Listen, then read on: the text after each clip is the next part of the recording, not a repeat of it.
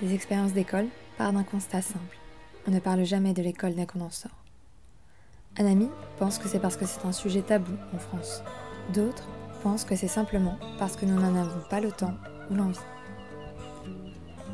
Nous n'en sommes pas sûrs. Nous pensons plutôt que c'est parce que nous n'accordons aucune place aux enfants dans nos conversations d'adultes.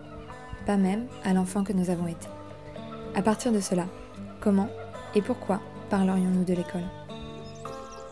Nous avons créé ce podcast car nous croyons intensément en la puissance des lieux d'apprentissage pour aider à bâtir et à perpétuer des sociétés équitables et justes.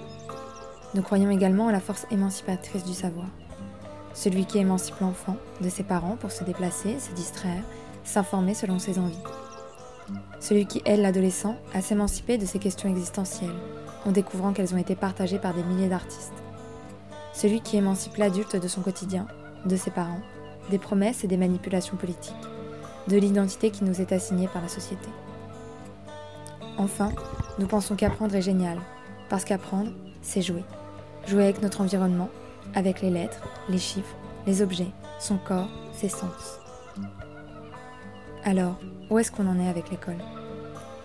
Pour tenter de le savoir, nous récoltons des témoignages. On parle de l'école, des savoirs, des enseignants, des amis, de l'autorité et de tout ce qui a touché l'enfant et l'adulte que nous sommes. Alors, à très vite pour des expériences d'école.